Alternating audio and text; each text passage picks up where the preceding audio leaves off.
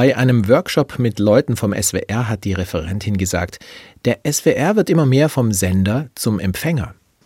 Wir Teilnehmer müssen etwas ratlos geguckt haben, denn sie hat gleich erklärt, früher hat der SWR seine Sachen einfach im Radio oder im Fernsehen gesendet, aber seit das Internet dazugekommen ist, können die Menschen auswählen und deshalb befragen wir heute unsere Hörerinnen und Zuschauer.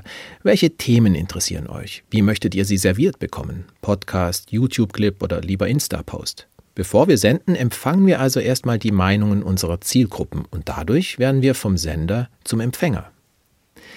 Irgendwann hatte ich das schon mal gehört mit dem Befragen und plötzlich ist es mir eingefallen. Da sitzt der blinde Bartimäus am Stadtrand von Jericho und als Jesus mit seinen Fans an ihm vorbeigeht, da schreit Bartimäus aus vollem Hals: Jesus, hab Erbarmen mit mir.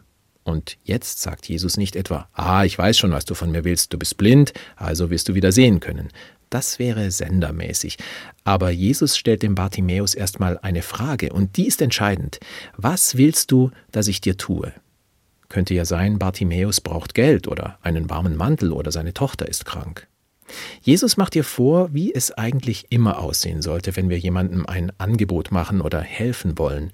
Nicht von oben herab, sondern auf Augenhöhe. Vom Sender zum Empfänger werden. Genau wie der SWR.